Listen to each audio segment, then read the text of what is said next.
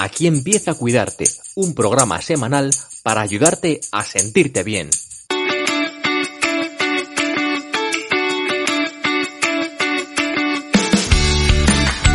Bienvenidos a Cuidarte, un espacio de conversaciones e ideas para ayudarte a encontrar equilibrio y bienestar. Soy Marta Reguero, periodista, coach, profesora de yoga y meditación. Quiero compartir contigo los recursos que encuentro en este camino, en el que aprender a escuchar nuestro cuerpo, mente y emociones. Porque solo desde este lugar de observación y aceptación surge la magia, y cuidar de ti se convierte en un arte.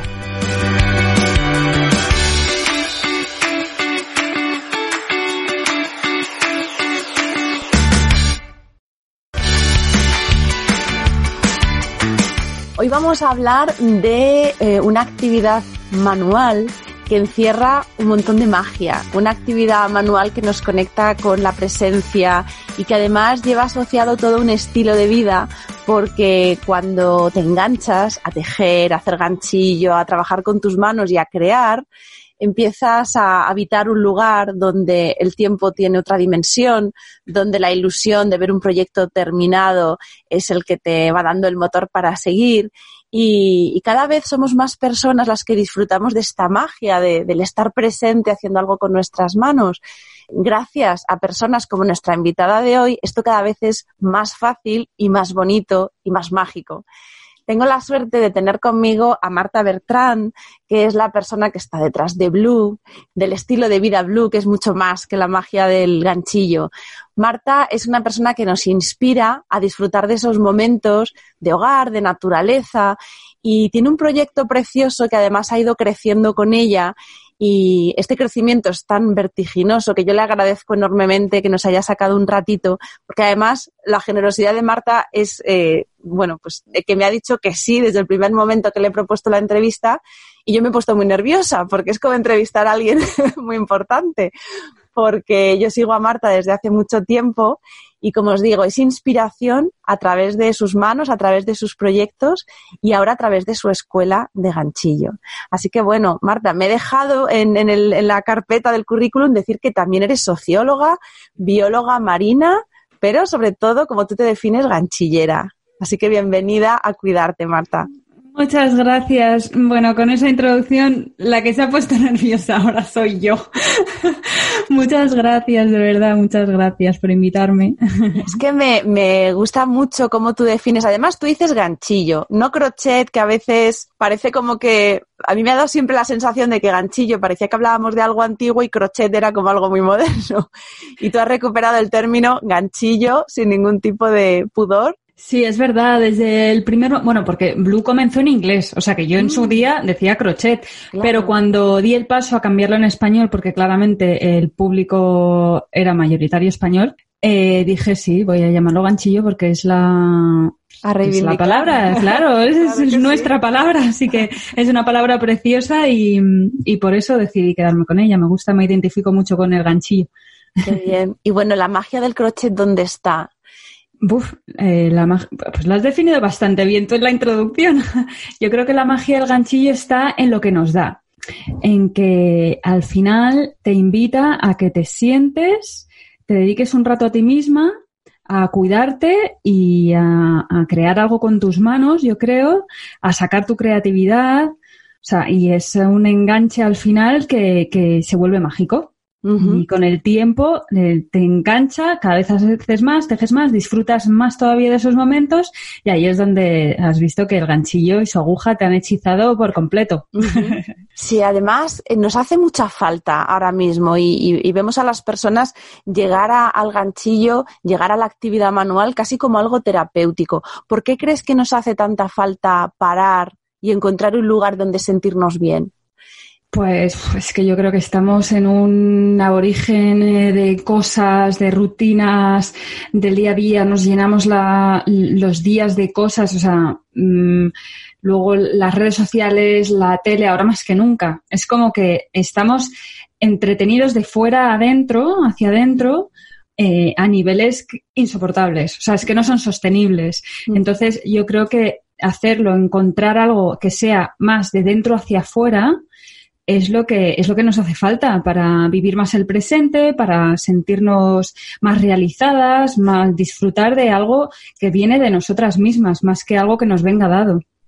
Porque además la, la, el afrontar un nuevo proyecto, no sé si te pasa a ti, cuando te enfrentas a, una, a un ovillo de lana, a una aguja, y aunque vayas a seguir el patrón de alguien, aunque, por ejemplo, tú ahora que estás compartiendo un proyecto al mes en tu escuela, de la que luego hablamos para que quien quiera iniciarse encuentre fácilmente cómo y dónde, una vez que te enfrentas a, esa especie de página en blanco que es el ovillo, aunque estás siguiendo el patrón de alguien, hay muchísima creatividad que entra en juego y luego vemos a tus alumnas publicar sus proyectos y son todos distintos dentro de que es el mismo patrón. Sí, sí, totalmente, totalmente. Y al final lo estás creando tú. Eh, es como leer un libro, qué sé yo, es que tú, tú te lo estás imaginando en la cabeza y lo estás viendo y le estás poniendo la cara a los personajes, ¿no? Aunque te los describan. Yo creo que con el ganchillo es igual, le viene de dentro hacia afuera, aunque tú estés siguiendo, bueno, por supuesto puedes crear desde cero, y eso ya sí, mm, claramente, pero igualmente, aunque estés siguiendo un patrón, tú tienes que escoger los colores, el hilo, eh, luego de repente pues decides que yo lo veo mucho, como dices tú, en que le añaden una, una florecita aquí, o le ponen muchos colores o menos colores, o un volante, un, me llegan comentarios o mensajitos de, oye, ¿cómo le pongo un cuello? ¿Cómo le no sé qué? Como que ahí se despierta, ¿no? El, pues me gusta esta base, pero a lo mejor me gustaría añadirle algo. O sea que ahí, desde luego, te despierta, yo creo, mucho tu, creatividad y tus ganas de hacer las cosas también a tu manera, personalizarlas un poco. Así que sí, desde luego viene, viene de dentro. Y antes de, este proyecto, tu vida anterior, que has sido viajera, que has vivido en un montón de sitios, de todo eso que, que, te has traído a la vida hogareña que vemos ahora en el estilo de vida blue que tanto nos gusta. Pues hay que pregunta más bonita. Em, yo creo que me ha traído el, aprender, el apreciar mucho lo que tengo, mm, apreciarme a mí, sobre todo, porque antes, o sea, en otra vida anterior, incluso a la de los viajes, vamos a ver, la vida pues tiene sus etapas, antes incluso de los viajes, mm, yo era una adolescente mm, perdida, bueno, pues buscándome, buscando mi identidad, y a través de los viajes, pues descubrí incluso que me gustaba madrugar para aprovechar de disfrutar el día, que me gusta hacer cosas, eh, em, no simplemente a lo mejor la noche o cosas así, ya estoy hablando de, no sé, como eh, también, por supuesto, valorar muchísimo el comparar, ver otras culturas, ver otros países y poder apreciar la diferencia, el valor de lo diferente y también el valor de lo que yo tengo. Así que sí, desde luego viajar mm, me, ha, me, ha, dado muchísimo. Vamos, me estoy quedando corta. Luego seguro que cuando acabe la entrevista pienso, tenía que haber dicho y esto, y esto, y esto. sí, porque me ha aportado muchísimo, muchísimo. Todas las personas con las que me he encontrado al final están, me dejan la huellita dentro y, y salen por algún lado. Y una de las cualidades que, que, trasciende la pantalla o que a mí me llega cuando te voy siguiendo y cuando he ido viendo tu evolución es la valentía porque yo veo que, claro, a la vez que se va forjando un proyecto y que una persona que está detrás del proyecto le va dando su sello, la valentía de tomar decisiones. Por ejemplo, uno de tus grandes éxitos de Blue era el canal de YouTube, el canal de YouTube que tenía 503.000 seguidores, tengo yo apuntado, y en un momento dado, por evolución del proyecto, pues tú decides que en ese momento el canal se cierra y se abren otras puertas y te tenemos en podcast, eres podcaster también, ahora nos comunicas a través de la voz, abres tu escuela online para que además de los vídeos de YouTube podamos tener una metodología, seguir. Como emprendedora online, esta toma de decisiones continua te da vértigo, te da eh, vidilla. Pues mira, te voy a decir que a mí me, mola el riesgo, me gusta. o sea, em, bueno, decir, luego hablaremos de la escuela, pero la escuela es el origen ¿eh? de Blue, ah. de hecho, pero hablaremos luego de eso. Em, sí, igual cuando tenía la tienda, que tenía una tienda online y también decidí cerrarla. Eh, sí, la verdad es que cuando veo un obstáculo no, no, no tengo ningún pudor a la hora de, quitarlo de en medio de alguna manera. decir, o sea, creo que si tengo que evolucionar o si tengo unos objetivos y unos deseos y unos sueños para mí, mm, si hay algo que veo que no es el momento, a lo mejor mm, no tengo problema en hacer un cambio ahí un poco radical. Me pasó con la tienda la, y me mirada pasó con puesta el... hacia donde tú quieres llegar y en ese momento cuando ves que algo no sintoniza, ¿confías en tu intuición en ese momento o eres muy racional para analizar la situación? Pues supongo que hay un poco de ambas, porque con este eh, en esta serie de decisiones así fuertes, eh, yo creo que ha habido mucho de intuición, pero también me hago el ejercicio de reflexionarlo eh, porque, a ver, pues, por ejemplo, mi chico, mis amigas, mis compañeras, digamos, de, de gremio, Mm. me preguntan, ¿no? Pero ¿y por qué y tal? Entonces ahí tengo que dar una explicación, ¿no? Como que, que me convenza a mí y que también a lo mejor a los demás les haga, tenga sentido porque, para explicárselo, pero sí que hay mucho también de intuición.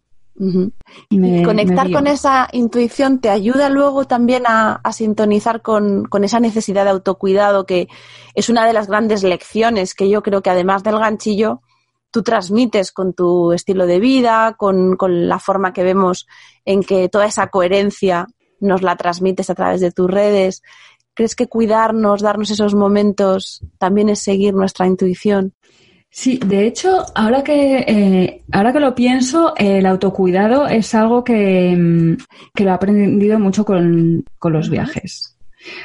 A ver, la pregunta exacta, ¿cuál era, perdona? Sí, yo te decía, estaba cogiendo el tema de la intuición, porque es verdad que parece que cuando te escuchas, cuando te acostumbras, y ese autocuidado al final es algo que se entrena, ¿no? Me da la sensación de que, pues, el buscar esos huequitos, el, el tener presente que necesitamos autocuidarnos, te conecta más a la hora de escuchar luego tu intuición y hacerle caso.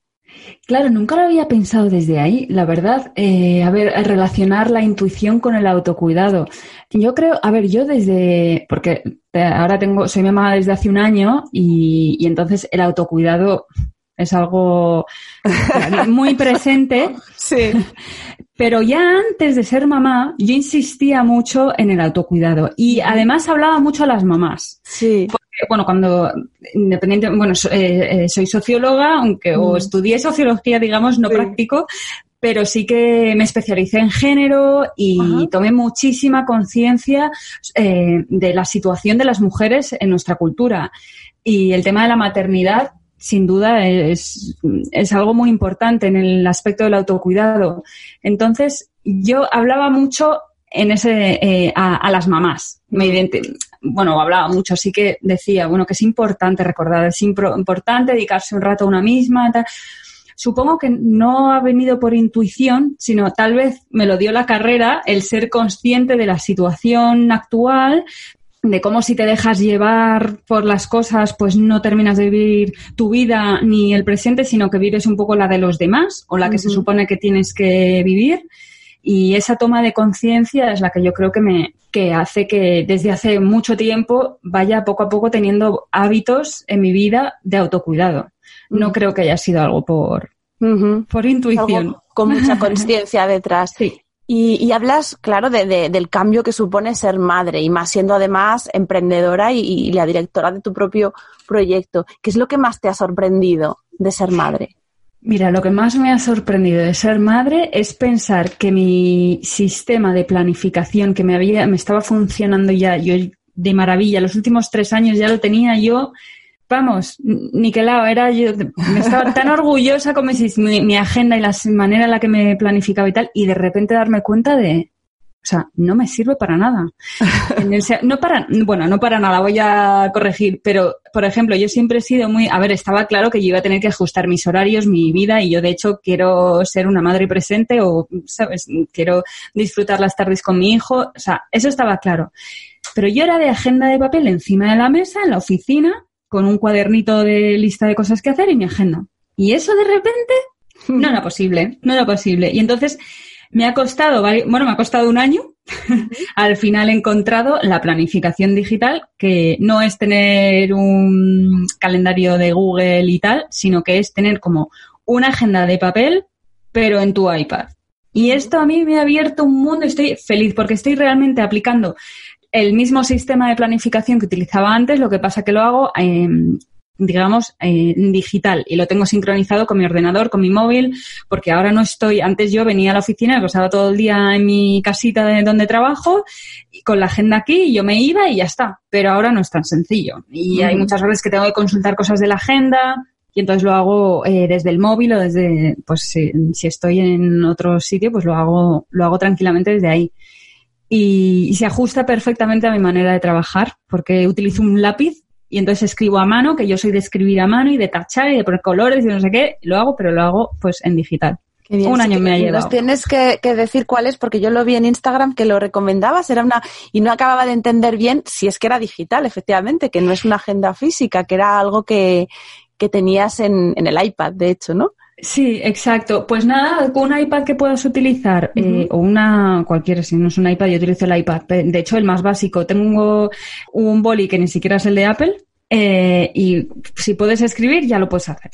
Yo tengo GoodNotes, que es una aplicación que utilizo con, que es de Apple, o sea que creo que si no es de Apple tiene que ser otra, ahí uh -huh. ya me pierdo un poco. En GoodNotes lo que haces es que ahí te puedes subir todo tipo de documentos y puedes, tienen links esos documentos. Uh -huh. Y entonces ahí está la magia de que eh, yo, por ejemplo, he comprado una agenda digital a Creating with Lucy, que uh -huh. esta está en inglés, aunque ella habla castellano, habla español, eh, y es un amor de mujer, pero hay millones seguro, yo acabo de, de, iniciarme, entonces seguro que hay gente en España que se dedica a la planificación digital y también tendrá agendas. Yo he comprado esta agenda digital que no tiene fecha además y entonces la puedo utilizar todos los años que quiera, uh -huh. si soy capaz de no comprarme otra nueva porque me encante otra. pero, eh, y nada, y entonces pues sí que digamos que necesitas el iPad el, con el lápiz, la aplicación de GoodNotes, que es de pago, son como 7-8 euros, ya está, eh, no es mensual, es un pago y ya está. Y luego eh, la agenda. Existen un montón, yo creo que existen muchas cosas gratuitas también para ver si quieres, eh, si esto va contigo, ¿sabes? De, uh -huh, para como probar. cuadernitos y cosas que puedes probar un poco. Luego ya las agendas más así, pues son de pago porque son unos trabajos interesantes. A mí me da mucha curiosidad. Ya estoy sí, indagando a ver cómo se hace. Claro, con todos los dispositivos que eso da, da la vida. Bueno, eso lo hace GoodNotes. Uh -huh. El tema es que la, la agenda, sí. no me voy a enrollar mucho, es que este tema me apasiona. Pero... No, no, y, y a nuestros oyentes también, ¿eh? O sea, ah, que tú sí. enrollate lo que quieras porque ah, de planificación y de, y de ah, sacarle al tiempo nos encanta. Genial. Pues es que la agenda esta tiene como pestañitas también, entonces tú vas, dependiendo de dónde, dependiendo de dónde cliques, pues te lleva a, un, a, vista mes, vista semana, vista día, a la página de inicio, a tu luego cuaderno de notas, luego encima, mm, claro, mi agenda tiene como 600 páginas, porque te, y luego puedes ir añadiendo eh, páginas, entonces yo, por ejemplo, mmm, si quiero añadir una página sobre para menús, preparar menús semanales, pues puedo coger una imagen por ahí o hacérmela yo sola y luego pegarla en la agenda. Puedes eh, pegatinas, mm. puedes usar pegatinas. o, sea, es, o sea, es como los, to, todo lo que nos gusta de las agendas de papel. Claro, exacto. Tienes subrayadores de todos los colores, grosores, bolígrafos también de todos los colores. Puedes mover textos, que eso es maravilloso. Ya no hace falta ni el Tipex ni tachar ni nada. Tú coges, eh, marcas el texto que quieres mover y lo reubicas en la agenda. Bueno, es que es uh -huh. maravilloso. Y encima no ocupa. O sea, ya no tengo que tener 50 ni pesa. bolis, ni pesa. No pesa, ni... genial. Todavía tengo aquí mis rotuladores y mis bolis de colores que voy a ver qué hago. bueno, creo que el niño los vea, les va a sacar sí, provecho. lo guardas ahí dentro de poco, guardar, tendrán sí. uso. Y entonces, claro, vemos detrás de todo esto lo que intuimos y mucha gente a veces, te lo decía al principio cuando nos conectábamos, que no todo el mundo es consciente detrás de un proyecto digital, detrás de todo esto que vemos tan bonito, cuando tú nos presentas un, una nueva, un nuevo patrón, un nuevo curso y parece que todo es muy fácil, muy fluido, pero hay horas y horas de trabajo.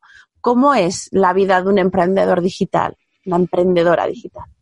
Eh, eh, sí, yo creo que hay, yo creo que hasta que no te metes, no, es imposible hacerse una idea de la cantidad de trabajo que lleva.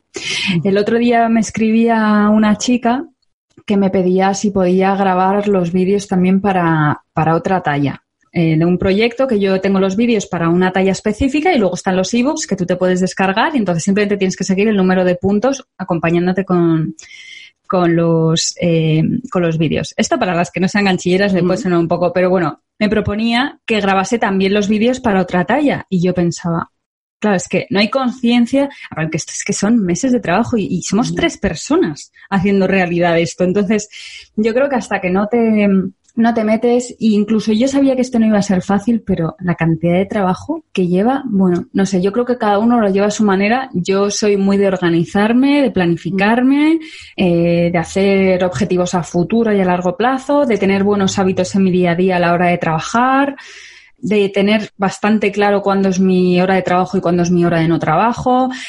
Eh, hay que ser muy constante y ser consciente de que las cosas no se hacen de hoy para mañana. Hay que tener mucha paciencia, mucha paciencia porque las cosas se construyen. Yo llevo ocho años y es que si me acuerdo de cuando comencé y ahora, a día de hoy, por ejemplo, digo, venga, voy a crear, bueno, de hecho el club de ganchillo, que luego hablaremos, es lo más, no me creo que lo haya hecho en tan poco tiempo, que es que empecé a lo mejor con la idea en febrero marzo y ha salido en, a finales de septiembre, en octubre. Yo, yo, creo que cuando yo hablaba de la escuela, me parece a mí que yo me refería al club, como yo hablaba mm. de la escuela como algo novedoso, y claro. yo me refería, claro, al club de ganchillo, que es esta opción tipo membresía, ¿no? Que tú puedes tener ahí un proyecto cada mes, que además, claro, de cara a la organización, para que nosotros, por ejemplo, estemos viendo el proyecto de noviembre, que es este jersey como Jackie tan bonito, así redondo. Claro, yo lo estaba viendo antes y digo, ojo, claro, pero esto tiene que estar planificado hace meses porque es imposible vivir al día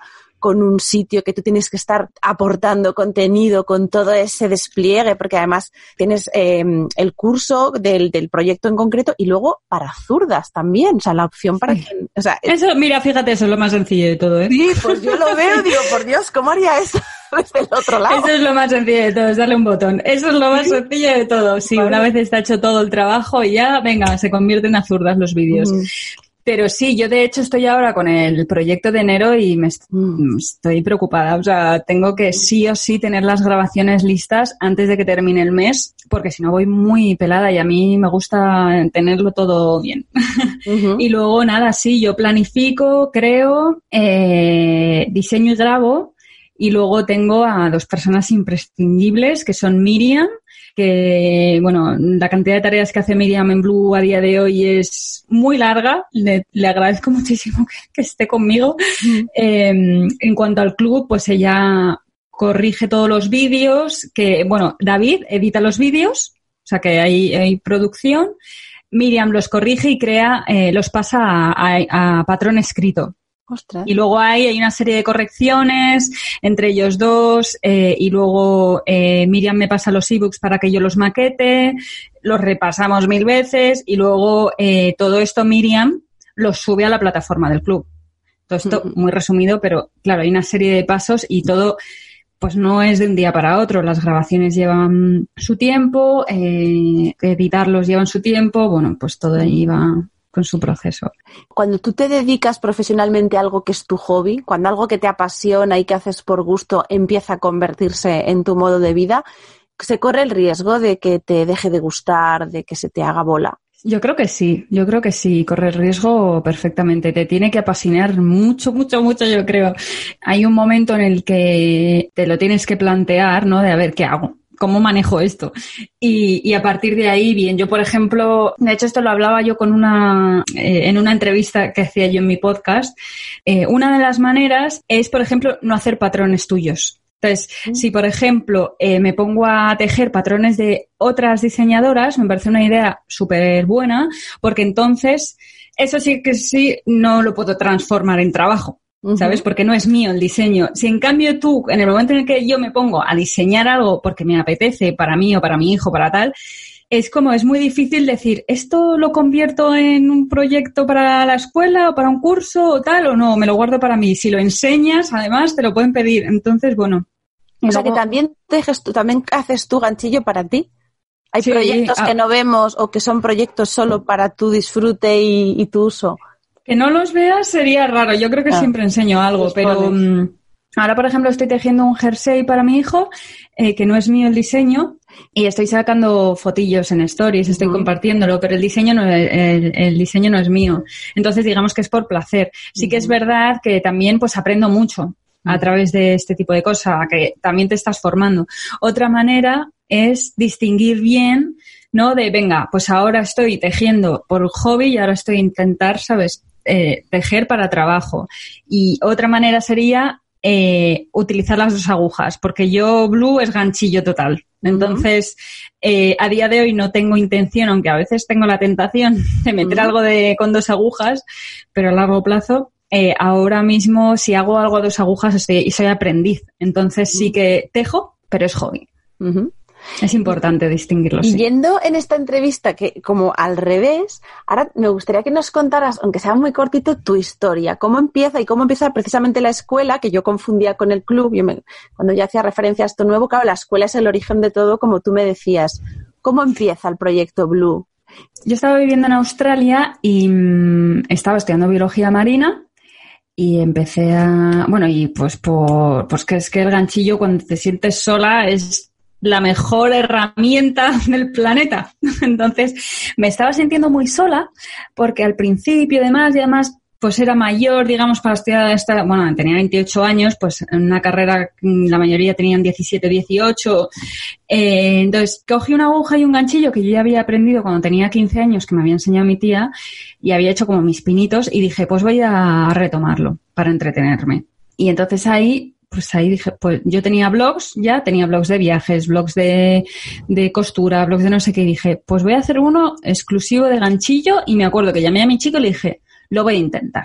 Mm, no sabía muy bien el qué, pero era como, creo que voy a tirar para ver si hay algo aquí de eh, laboral. Y empecé con la idea de vender productos terminados, em, no de enseñar. Lo que pasa es que al mismo tiempo sí que me apeteció em, enseñar. O sea, como que había algo ahí que claramente me gustaba y entonces yo pues en el grupo de Facebook del pueblito ahí donde vivía en Australia puse un anuncio clases de crochet, ahí eran clases de crochet, eh, los viernes en tal cafetería, tal. Y nada, pues el primer día vino una chica que yo no conocía de nada, ¿sabes? O sea, que es que cuando estás empezando es como, bueno, pues esta chica, y claro, tres horas estuve con ella, eh, le regalé, bueno, le di el ovillo y la aguja y me pagó al final que a mí me daba hasta apuro que me pagase, porque yo me lo había pasado tan bien. Y, ella me decía que sí, que sí, que coge el dinero. Y yo, pero si es que me lo he pasado muy bien. Y nada, y me acuerdo que nada, pues acepté, acepté el dinero como debía ser, porque al final era mi tiempo, mi, con mis conocimientos. Lo que pasa es que eso es algo que vas aprendiendo a valorar con el tiempo. Y a partir de ese día, yo no sé cómo fue, pero todos los viernes tenía cuatro alumnas, que no aceptaba más yo. Me parece, para principiantes me parece un buen número. Y entonces, pues, digamos que a nivel presencial enseñaba y luego también eh, tenía mi blog en el cual compartía como tutoriales con fotos, eh, no había nada de vídeos. Y también pues teníamos intención de crear cosas para venderlas, pero eso hizo aguas desde el primer momento. O sea, yo veía que lo de hacer cosas personalizadas para gente demasiado perfeccionista. Dijo, no, no, porque mm, seguro que luego no es como tú lo tenías en la cabeza, tal. Total, que yo vi que me gustaba mucho la enseñanza y por ahí tiré. Entonces, eh, luego ya me vine a España y lo primero que hice, vine a España con la idea clarísima de crear un curso online para aprender a hacer ganchillo.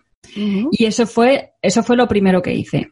Eh, antes de vender producto o de tener el canal de YouTube, lo primero que hice fue este curso y que ahora se llama Cero Patatero, que está todavía, todavía, todavía se rentabiliza. Fuiste pionera porque no era tan común. Ahora estamos acostumbrados a ver la formación online y buscamos, pero estamos hablando de hace años y esto fue en era muy novedoso. Sí, y bueno, me llevé un chasquillo porque yo iba por todas, yo iba por todas.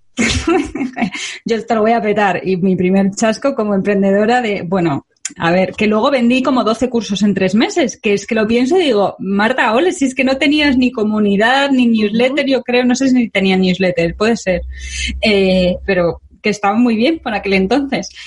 Y, y a raíz de ese curso online dije, empecé, yo creo que de manera paralela sí que empecé a tener como algún producto en una tienda, externa incluso a mi página.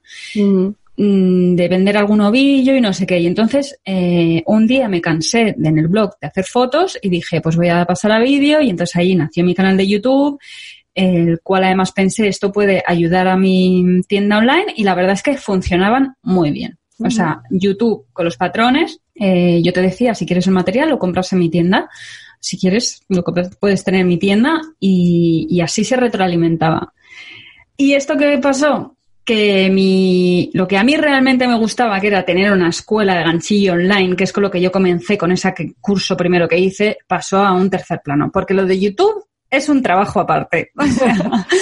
publicaba un vídeo cada semana y me consumía todo el tiempo. Porque claro, no es solo un vídeo, es crea, diseña, edita, publica. Bueno, yo no editaba. De hecho, ahí ya empecé a delegar y me los editaban porque a mí no me daba la vida. Luego el blog, el post, la newsletter, el no sé qué, la tienda.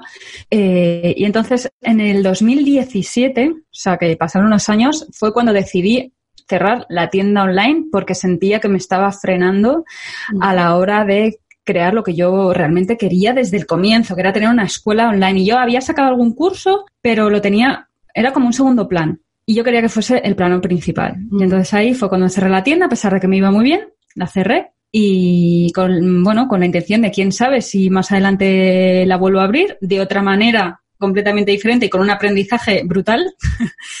y nada, y, ahí empecé a, a, darle mucha caña a los cursos y este año ya es cuando abrí una membresía que la tenía como mucho tiempo en la cabeza Mm, pensando, ojo, yo creo que una membresía estaría muy bien, hacer un proyecto al, al mes y además he aplicado mucho, ya que las que nos escuchan les gusta mucho el tema de la planificación, he aplicado también, trato de aplicar mis conocimientos, digamos, de mi experiencia en cuanto a la planificación en el curso, en el club.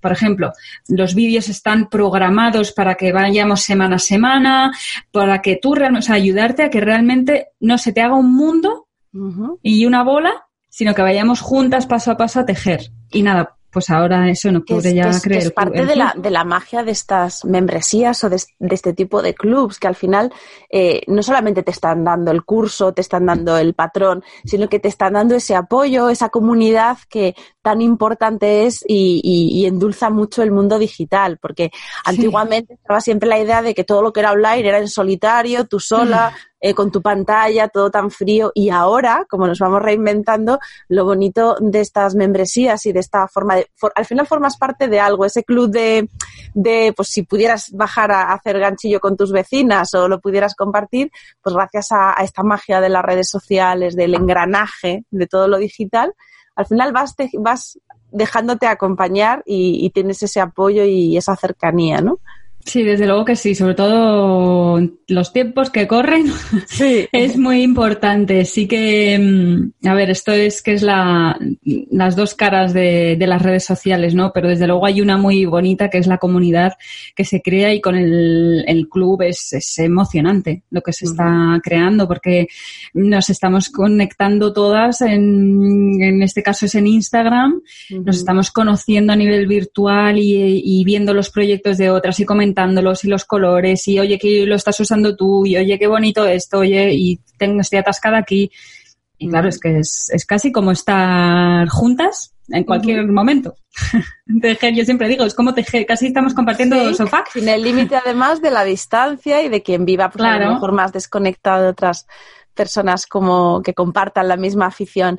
Y para terminar, Marta, ¿le podrías dar algún consejo a, a, nuestras oyentes que tienen ese impulso, eso que tú sentiste en, su momento, ¿no? De, de, vivir de algo que te gusta, de crear esa, esa, ese proyecto desde la pasión. ¿Qué les recomendarías para que lo pudieran sacar adelante? Yo creo que yo siempre he dicho que la constancia te lleva lejos con cualquier cosa tanto a nivel laboral como en cuanto a tus hábitos de vida, eh, la constancia, el pico y para, pico y para, y pico y para, y me caigo y al día siguiente me vuelvo a levantar y me vuelvo a poner delante del ordenador. O sea, hay que darlo todo, hay que darlo todo. Y muchas veces tiramos la toalla antes de tiempo, porque no es un camino fácil, no, no, es, no es fácil. Entonces, Em, si alguien que esté escuchando tiene la idea en la cabeza de poder crear un negocio de cualquier tipo, no solo si es su hobby, que empiece, que empiece a actuar,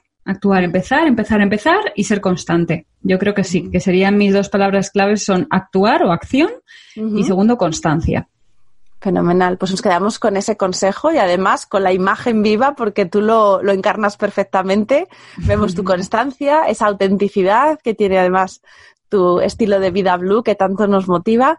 Y bueno, vamos a dejar por aquí todos los enlaces al club de ganchillo, que es ya digo un proyecto apasionante, a la página web de Marta, que es martablue.com, a su perfil de Instagram, donde también podéis ir viendo parte de estos proyectos que van haciendo en su comunidad, parte de su día a día, todo con ese, con ese amor al detalle y a todo lo que tú tocas.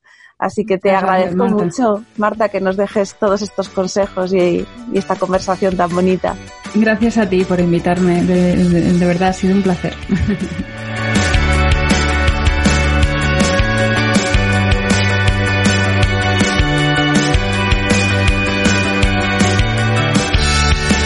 Y a las oyentes y oyentes también en masculino de cuidarte, pues como siempre os digo, Estamos aquí cada jueves y mi intención es compartir con vosotros todos los recursos y todas las ideas que nos pueden inspirar para sentirnos bien y para apostar por nuestro bienestar, que es tan importante para convertirnos en la persona que nuestra mejor versión. Así que os espero por aquí el jueves que viene. Un abrazo muy fuerte y cuidaros mucho.